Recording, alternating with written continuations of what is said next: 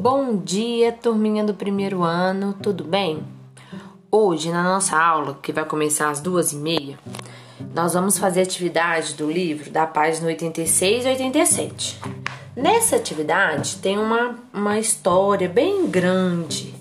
Então, eu vou ler a história para vocês agora e vocês vão escutar para na hora que na, na hora da nossa aula a gente possa fazer a atividade. Combinado? Então vai começar a história. O macaco e a banana. O macaco estava comendo uma banana que escapou de sua mão e caiu no oco de uma árvore. Irritado, o macaco desceu da árvore e disse a um pedaço de pau: Ô seu pedaço de pau, me ajuda a apanhar minha banana? O pedaço de pau não lhe deu a menor atenção. Furioso, o macaco foi até o lenhador e lhe disse: Ô seu lenhador, venha mandar o pedaço de pau ajudar a apanhar minha banana que caiu no oco da árvore. O lenhador não ligou para ele.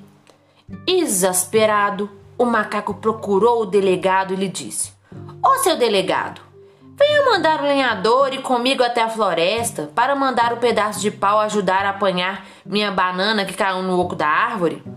O delegado não obedeceu. O macaco foi até o rei pedir que ele mandasse o delegado mandar o lenhador até a floresta para mandar o pedaço de pau ajudar a apanhar a banana que tinha caído no oco da árvore.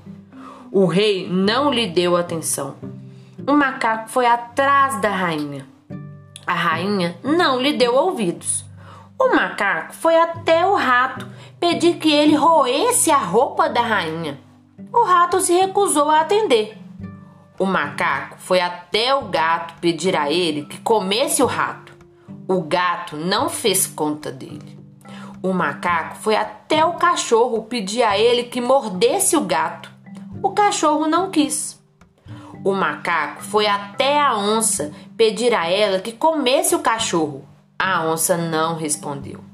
O macaco foi até o caçador pedir a ele que matasse a onça. O caçador se negou a obedecer. O macaco foi até a morte.